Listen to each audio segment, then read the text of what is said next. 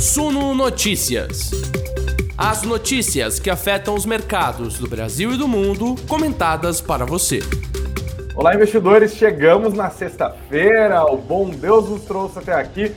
Chegamos firmes e fortes, mas o Ibovespa nem tão firme e nem tão forte. No dia de fortes altas lá nos Estados Unidos, por exemplo, o Ibovespa acabou apresentando uma alta módica quase raquítica quando a gente compara com os principais índices acionários dos Estados Unidos e também da Europa. Isso porque o risco fiscal voltou a fazer preço, ruído político, temor inflacionário. A gente vai destrinchar melhor esse noticiário que impediu o Ibovespa de avançar mais nessa sexta-feira com o economista da Rio Bravo, o Luca Mercadante. Daqui a pouquinho eu já chamo ele para nossa conversa, tá? A gente também vai falar um pouco mais sobre a Petrobras de novo, isso porque as papéis da empresa hoje recuaram num dia de alta dos preços do petróleo. Por exemplo, PetroRio e R Petroleum dispararam, mas a Petrobras, com todo esse risco de intervenção política, continua a sofrer. A gente vai dar uma aperfeiçoada no nosso, no nosso material aqui corporativo, falando de Vale, falando de siderúrgicas, falando de Azul, de Gol, de CVC, da própria Petrobras. Você vai ficar por dentro de tudo que aconteceu no pregão de hoje e dessa semana, porque foi mais uma semana de queda para o nosso Ibovespa, ainda na contramão dos índices lá de Nova York. Eu vou até falar os números para vocês hoje aqui, para a gente ter uma noção de quão descolados nós estamos, como a gente está vivendo uma crise nossa aqui mesmo no nosso mercado. Você já chega ficando muito à vontade, por favor, bota a perna para cima, abre aquela geladinha, porque sexta-feira todo mundo merece, né? Fique à vontade, senta o dedo no like, inscreva-se no nosso canal também e você pode também espalhar a palavra aqui, compartilhe o nosso conteúdo. Vocês que nos acompanham pelo YouTube, vocês também que nos ouvem pelas plataformas de podcast. É sexta-feira, meu Deus do céu, estamos juntos. Bora ficar junto bem informado? Então, fica acomodado. A nossa vinheta vai começar agora e logo na sequência a gente volta a conversar. Roda a vinheta, Gu!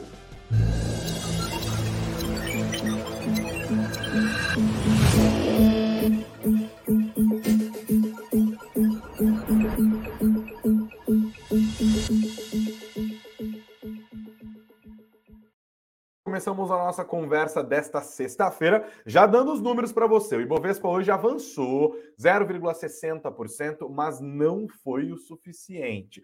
98.672 pontos é como terminamos essa semana no índice de referência da B3. A moeda americana teve um dia de fraqueza lá fora, mas aqui dentro, alta de 0,44%, que botou o dólar nos R$ 5,25 25,27 no fechamento completinho. O IFIX andou de lado, uma ligeiríssima queda de 0,01%, colocou o índice de referência para os fundos imobiliários negociados ali na B3 nos 2.802 pontos. Eu quero começar a nossa conversa de hoje, investidores, olhando rapidamente para o exterior, para a gente ter uma noção de como nós estamos descolados aqui no Brasil em relação ao que aconteceu nessa sexta-feira e também nesta semana. O dia foi amplamente positivo para as bolsas americanas. Alguns indicadores que foram divulgados mostraram um pouco mais de força da economia americana do que se temia. Os investidores ficaram um pouco mais tranquilos, embora ainda, ainda haja temores de recessão. O mercado está preocupado com a inflação lá fora, assim como está preocupado com a inflação aqui dentro.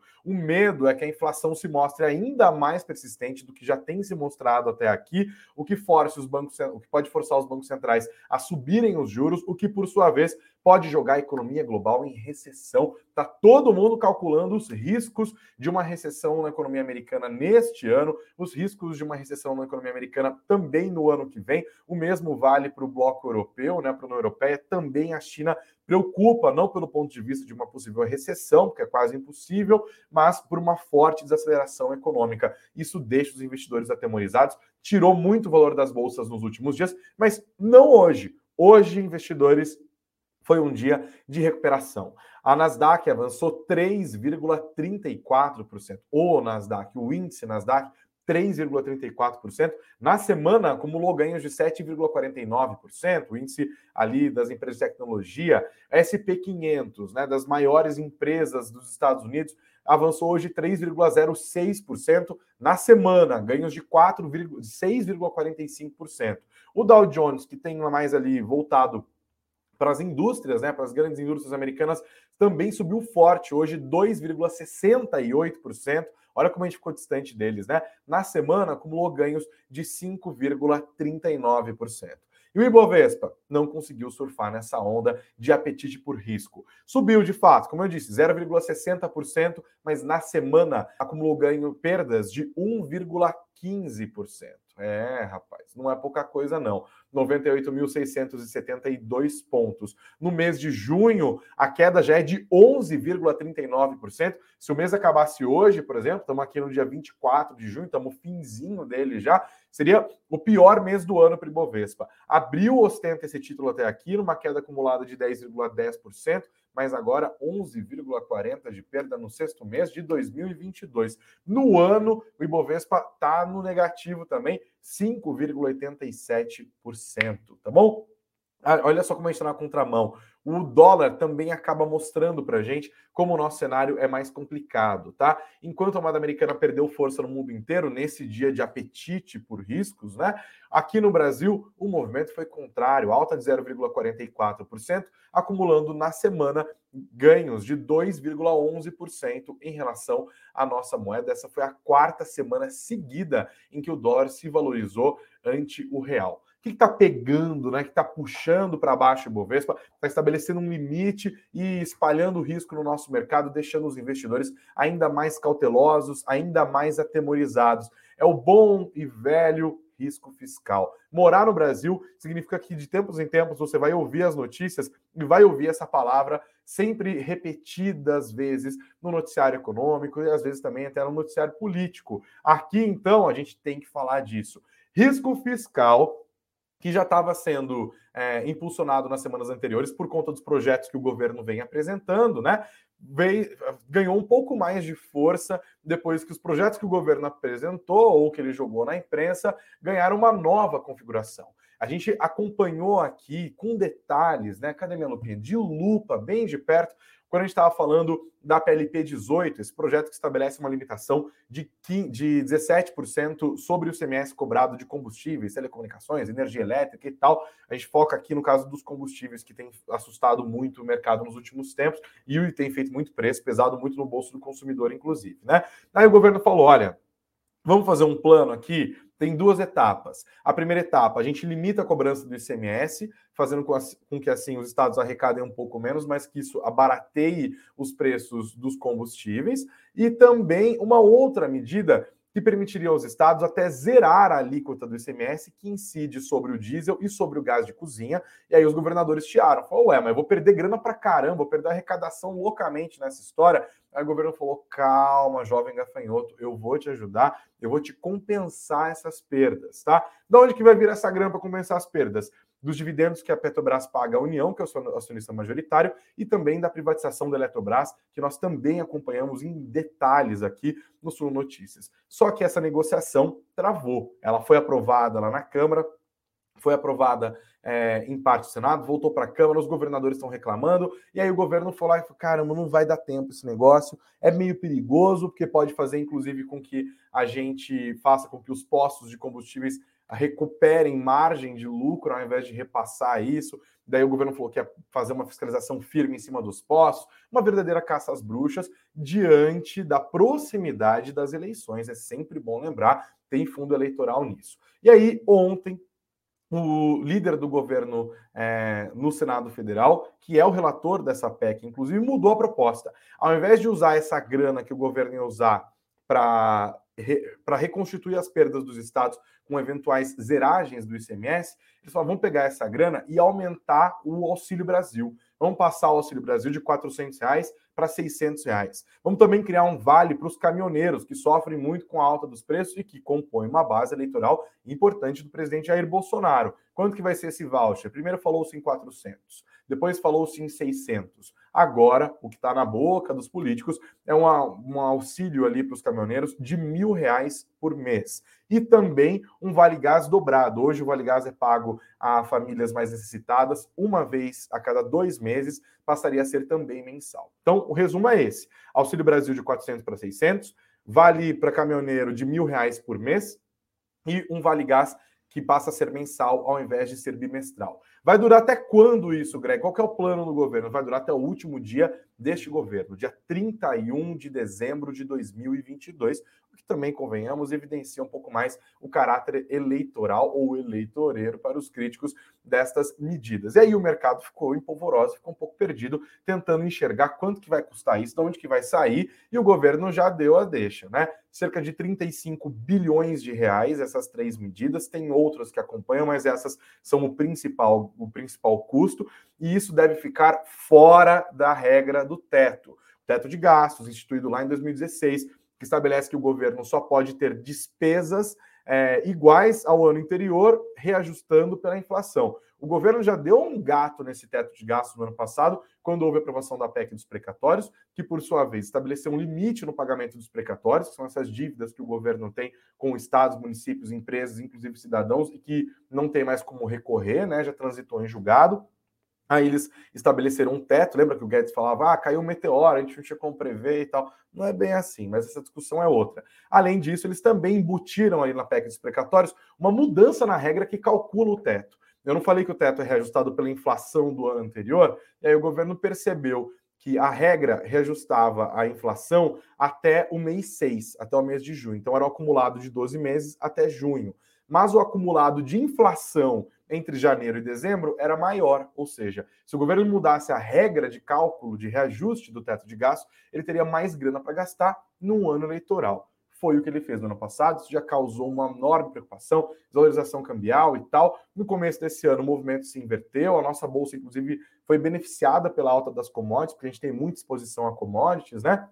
Mas agora o cenário ficou mais complicado lá fora, com risco de recessão, com juros subindo ao mesmo tempo e o governo preocupado porque as pesquisas mostram uma grande desvantagem do presidente Jair Bolsonaro em relação ao ex-presidente Luiz Inácio Lula da Silva nas pesquisas de intenção de voto. Lembrando, as eleições são daqui 100 dias, tá? Estamos a três meses e dez dias das eleições. E aí o governo começou a entrar nesse modo pânico, apertar todos os botões e apresentar cada dia uma proposta diferente. Os investidores ficam preocupados, porque como que você toma posição num cenário tão cheio de incertezas? E esse essa proposta aqui agora, ela é um pouco mais assustadora, porque não só ela coloca esses 35 bilhões de reais fora do teto de gasto, como ela também inclui a decretação de um estado de emergência. Mas por que diabos? Porque existe uma legislação eleitoral a lei das eleições, que proíbe a distribuição gratuita de bens, é o texto dela, proíbe a, abre aspas, distribuição gratuita de bens, valores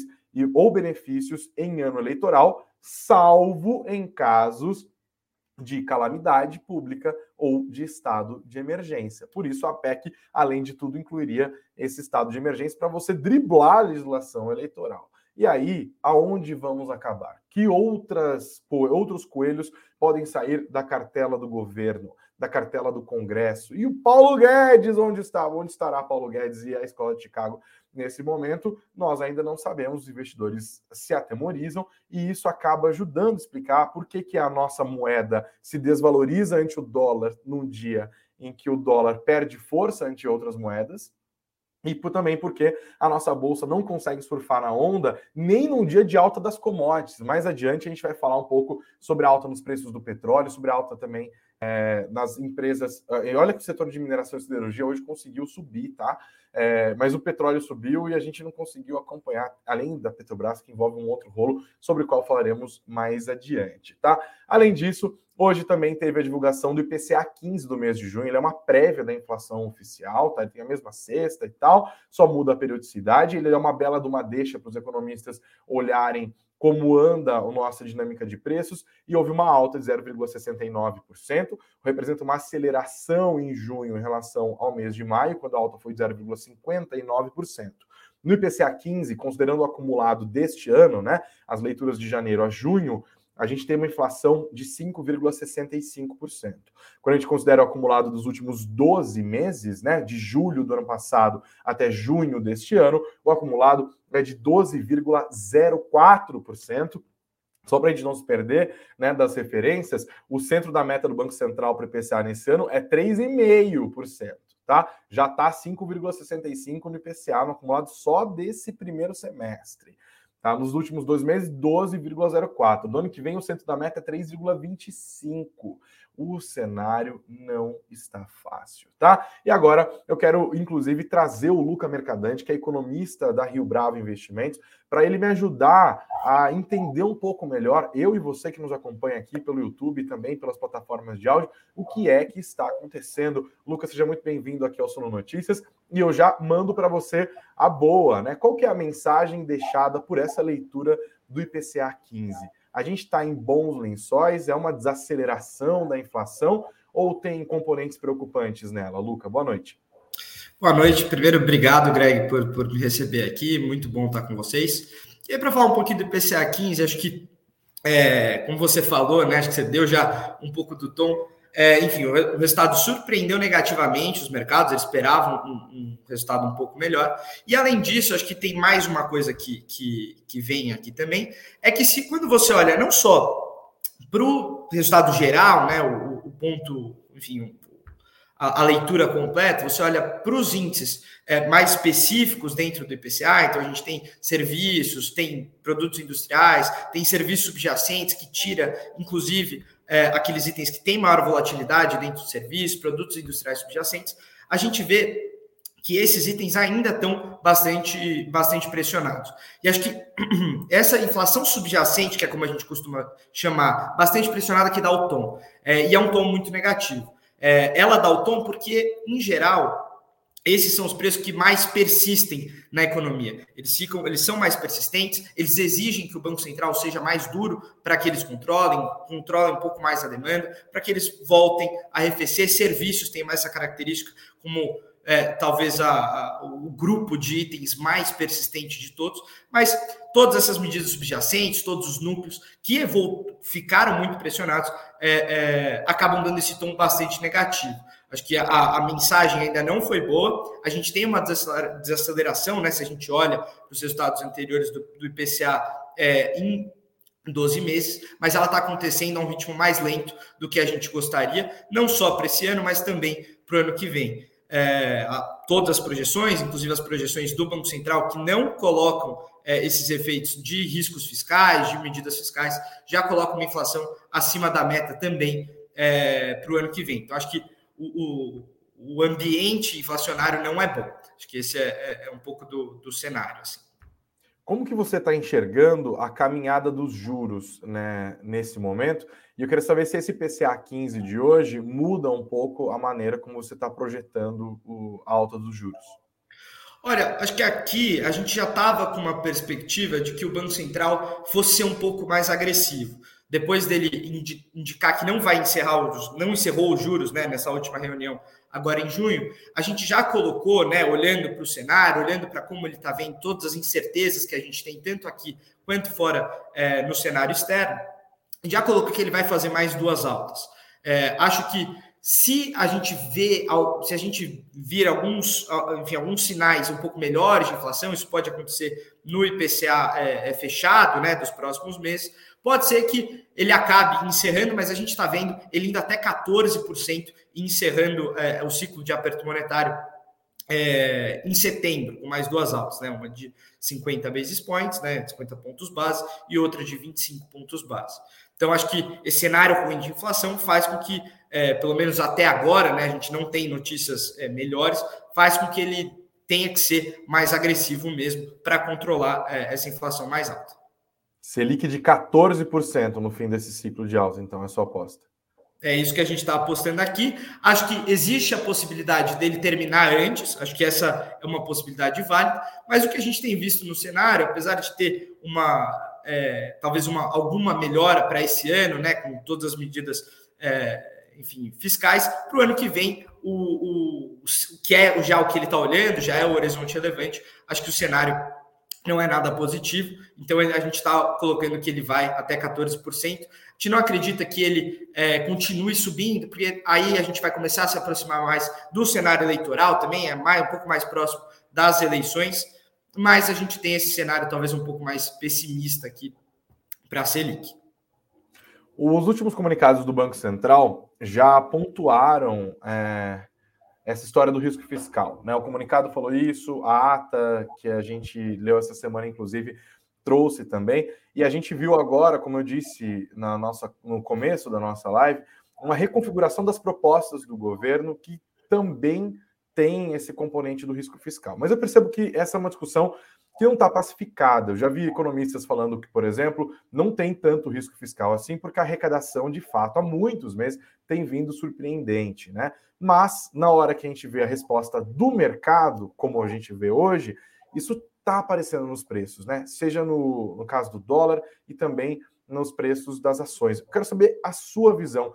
Quando você abriu o jornal e leu essa proposta, né, de aumentar o sub, de aumentar o, o vale como que é? o Auxílio Brasil, de 400 para 600, a criação desse vale para caminhoneiros de mil reais, a dobrada né, dos gastos nesse vale gás. Como que você interpreta isso hoje? Quais são os temores que vêm disso? É, e quais são os impactos que você enxerga nisso na economia e no mercado neste momento? Olha, acho que neste momento, o impacto. Primeiro, deixa eu falar como é que eu enxergo isso, como a gente, tá. É, como a gente tem aqui enxergado aqui. Então, acho que o principal ponto, e talvez o que tenha mais chamado atenção, é que fura o teto de gastos. De novo, a gente tem mais uma quebra no nosso, nosso arcabouço fiscal. Isso enfraquece as regras, enfraquece a credibilidade das nossas regras. E a gente já tem ameaças, inclusive para o ano que vem, depois das eleições, tanto o presidente Jair Bolsonaro quanto o Lula, né, que são os que estão mais próximos ali é, é, nas pesquisas, já falando que podem fazer alterações no teto de gastos. Então, acho que esse é, quebrar o arcabouço fiscal, enfraquecer o arcabouço fiscal, talvez seja o, o risco mais é, que a gente viu, vê aqui com maior preocupação, porque olhando para frente, a gente pode voltar para aquela dinâmica de dívida ruim que a gente tinha ali em 2000 antes né, do, do, do teto de gastos, ali até 2016, né, se não me engano, isso. Sim. Então, acho que essa é, é, a maior preocupação que a gente tem aqui.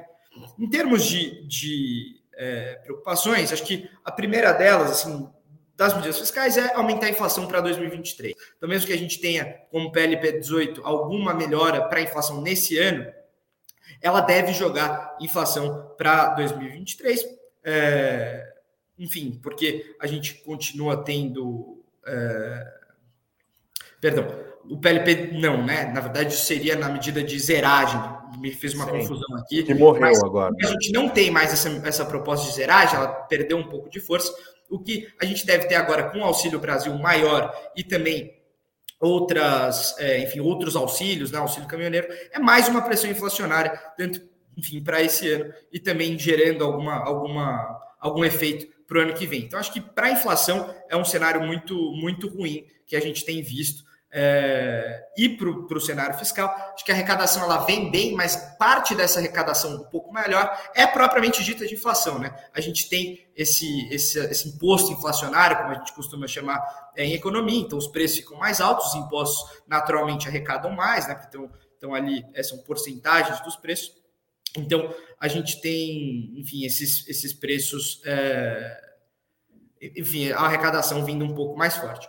Mas, olhando para frente, se o Banco Central de fato for eficiente em controlar é, a inflação, colocar a inflação na meta, olhando num, num, horizonte um pouco mais longo, esse é, é natural que essa arrecadação também baixe. E se a gente não tem o, o, a regra, a regra de, de, a regra fiscal, né, a nossa principal regra fiscal, que é o teto de gastos forte, e, e, como a gente costuma falar, restritiva, a gente pode voltar a ver essa dinâmica de dívida ruim. Então, acho que é um pouco disso que, que a gente tem visto, acho que essa foi a principal preocupação.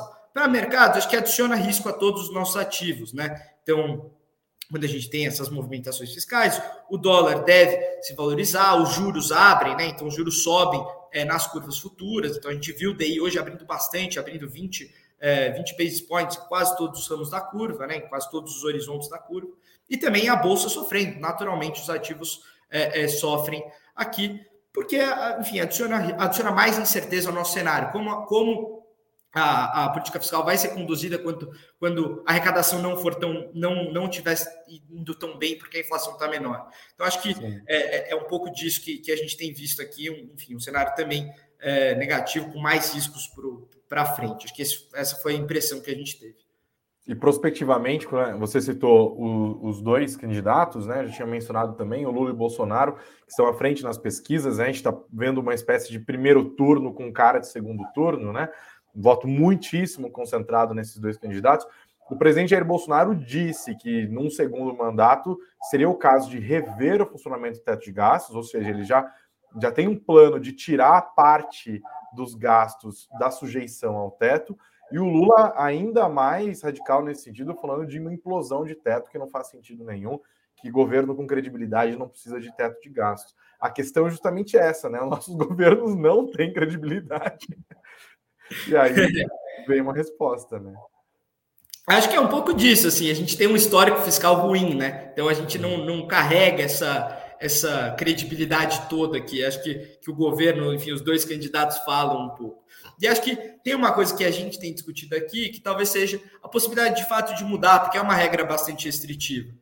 Mas a questão é que ela deveria ser feita de uma forma muito menos truculenta do que está sendo feita agora, né? Ela vem, enfim, mais uma quebra de gastos vem muito próximo ao período eleitoral, é, e mais para frente, o que tem se discutido não são regras, enfim, bem pensadas ou com estudos prévios, são simplesmente medidas que se aproximam bastante de um populismo fiscal. Né? Então, acho que isso tem preocupado bastante aqui a nossa, a nossa visão, a nossa visão para o futuro e para o cenário fiscal aqui no Brasil. E acho que isso repercute nos mercados também, perdão, é, só continuar o ponto. Claro. É, então, a gente viu nessa semana, acho que você deve ter acompanhado também, várias é, instituições financeiras revendo as projeções, né? As projeções para o superávit primário, que estavam bem melhores do que, do que a gente esperava lá no, no final do ano passado, voltaram a, a, reduzir um pouco. Algumas já pensam numa dinâmica de dívida piorando um pouco, um déficit ali um pouco menor. Então, acho que, que esse cenário repercutiu, repercutiu também nos mercados. É isso. Obrigado, Luca, pela sua participação. Seja muito bem-vindo aqui ao Sono Notícias. Espero que você volte sempre. As portas estão sempre abertas, viu? Bom final de semana para você. Valeu, grande abraço. Obrigado, Greg. Você também. Valeu.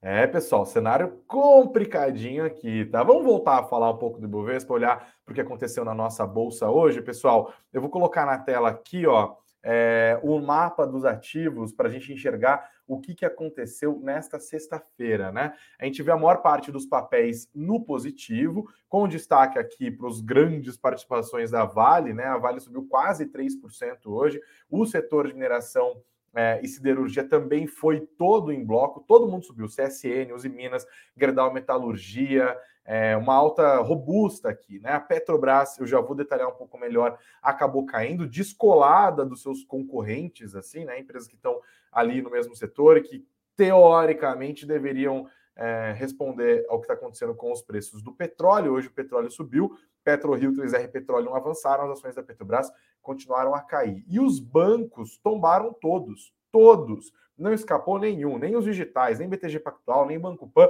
todo mundo caiu, de Itaú a Bradesco, passando por Santander, a galera toda foi lá para baixo, né? E o setor bancário é o setor mais pesado de Bovespa. Dá para dizer que ele foi o grande setor que conseguiu segurar a alta do Ibov hoje, junto com o mau desempenho das ações da Petrobras, porque os outros setores, de maneira geral, desempenharam bem. Agora há pouco o Luca falou, por exemplo, sobre a abertura da curva, né? Em economia, isso quer dizer que o mercado está precificando juros mais altos lá na frente para o nosso país conseguir se endividar. As empresas que sofrem com juros mais altos sofreram hoje também. No setor de varejo, não sobrou um para contar a história. Todo mundo caiu, queda em bloco aqui. Magazine Luiza, Americanas e tal, as empresas que subiram ontem, por exemplo, né, numa inversão ali, com os blue chips caindo ontem e essas empresas muito descontadas subindo, hoje já descontaram de novo bastante. Havia, inclusive, tombou aqui mais de 4%, a Pets quase 5,5%, o Grupo Soma também 5,5%. Americanas, lojas Renner e Magalu não caíram tanto, mas caíram ali entre 1,5% e 3%. São quedas robustas, né, que a gente continua a observar. O setor de energia elétrica, que costuma ser um setor para onde os investidores vão em momentos de muitas tormentas, terminou dividido. A gente vê a Eletrobras, por exemplo, subindo, a Eletrobras está indo muito bem desde a privatização, inclusive, mas outros setores, outras empresas do setor como a Taesa, a a CPFL, a Energias do Brasil, essas ações terminaram o dia no negativo, tá? Tem mais alguns destaques aqui que eu queria trazer para vocês, antes da gente encerrar a nossa conversa, né?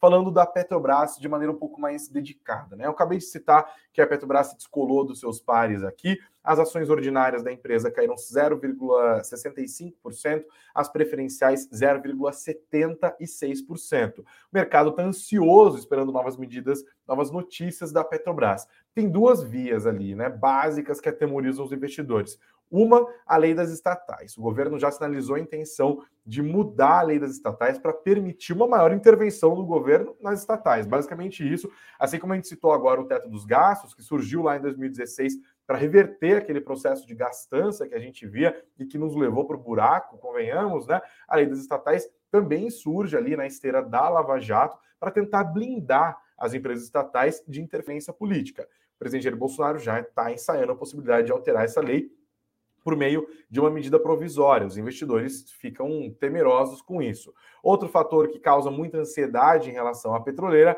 é a decisão de quem será o presidente da empresa. O governo já indicou o Caio Paes de Andrade, mas o comitê de pessoas da empresa o rejeitou por ele não atender as especificações que estão estabelecidas na lei das estatais e também por não atender às exigências do estatuto da própria empresa. Por isso, um assunto acaba é, retroalimentando o outro, tá? A expectativa é que na segunda-feira a Petrobras decida o que fazer. Lembrando que o, na segunda-feira a gente teve a demissão do José Mauro Coelho, na verdade, pedido de renúncia, porque demitido ele já estava, inclusive, só que ele aguardava ali a Assembleia Geral Extraordinária, que o governo acabou não convocando, foi por outros caminhos, essas, essas vias legislativas sobre as quais falávamos agora há pouco, e agora também nessa pressão maior sobre a empresa. Ele já tinha sido demitido, mas ainda não tinha saído. Na segunda-feira, sentiu a pressão ali, provocada inclusive pelo presidente da República, pelo presidente da Câmara dos Deputados, Arthur Lira, que o acusou de fazer terrorismo corporativo ao reajustar os preços dos combustíveis, seguindo a política de paridade de preços da empresa. A empresa anunciou que Fernando Borges, que é um dos seus diretores, diretor de distribuição, tornar-se-ia e é de fato agora presidente interino, já o quarto presidente nesse governo da Petrobras, e aí a expectativa é de que Caio Paes de Andrade assuma o cargo, ele tem que fazer parte do conselho de administração, e aí dentro do conselho ser indicado à presidência. Bolsonaro já disse, inclusive, que espera que o Caio Paes de Andrade faça mudanças na composição do conselho e o mercado teme que isso seja uma sinalização para que a política de preços da Petrobras não seja mais seguida, para que nós não vejamos novos reajustes, pelo menos até as eleições. Tudo isso está no contexto. A decisão não foi anunciada hoje, a expectativa, como eu disse, é de que aconteça na segunda-feira. Aí as ações da Petrobras de novo se descolaram, e isso num dia em que o WTI avançou 3,21% e a referência aqui, né, que é o Brent, avançou 2,80%. Mas na semana, no entanto, os preços do petróleo recuaram de olho nesses riscos de recessão sobre quais, os quais falávamos agora há pouco. O WTI na semana perdeu 0,34, o Brent caiu 3,55% nessa semana, terminou a sexta-feira negociado aos 109 dólares e 10 centavos, tá? Esse temor de recessão global, inclusive, que derrubou os preços do petróleo, por outro lado, ajudou as empresas que sofrem quando o petróleo está muito alto. Estamos falando delas, as companhias aéreas, que ficaram entre as maiores altas do dia. A Azul, inclusive, é, a Gol, aliás, liderou as altas do Ibovespa nesta sexta-feira, avançando 6,71%. A Azul subiu um pouco menos, mas subiu firme, 4,62%. Olhando para essas empresas do setor de turismo, no entanto, houve um descolamento no caso da CVC, isso porque a empresa hoje, hoje cedo, né? É, falou que fez a sua realização de nova emissão de ações ali, não foi para o varejo, só investidores institucionais puderam participar. Eles venderam uma paulada de, de ações a R$ 7,70, mas as ações da CVC estão acima dos oito. Então, houve um ajuste ali, eles movimentaram 402 milhões de reais nesse follow-on, mas as ações acabaram caindo hoje, ficou na quarta maior queda do dia, as ações da CVC. Outro setor importante que a gente viu agora no mapa dos ativos é o setor de mineração e siderurgia, que subiu em bloco, Vale, CSN, os Minas, todo mundo alta firme, ignorando inclusive a alta, a, a baixa, aliás, do preço do minério de ferro. O que o mercado está lendo ali é que pode ter rolado um ajuste técnico depois das fortes quedas observadas nos últimos pregões, especialmente nesta quinta-feira.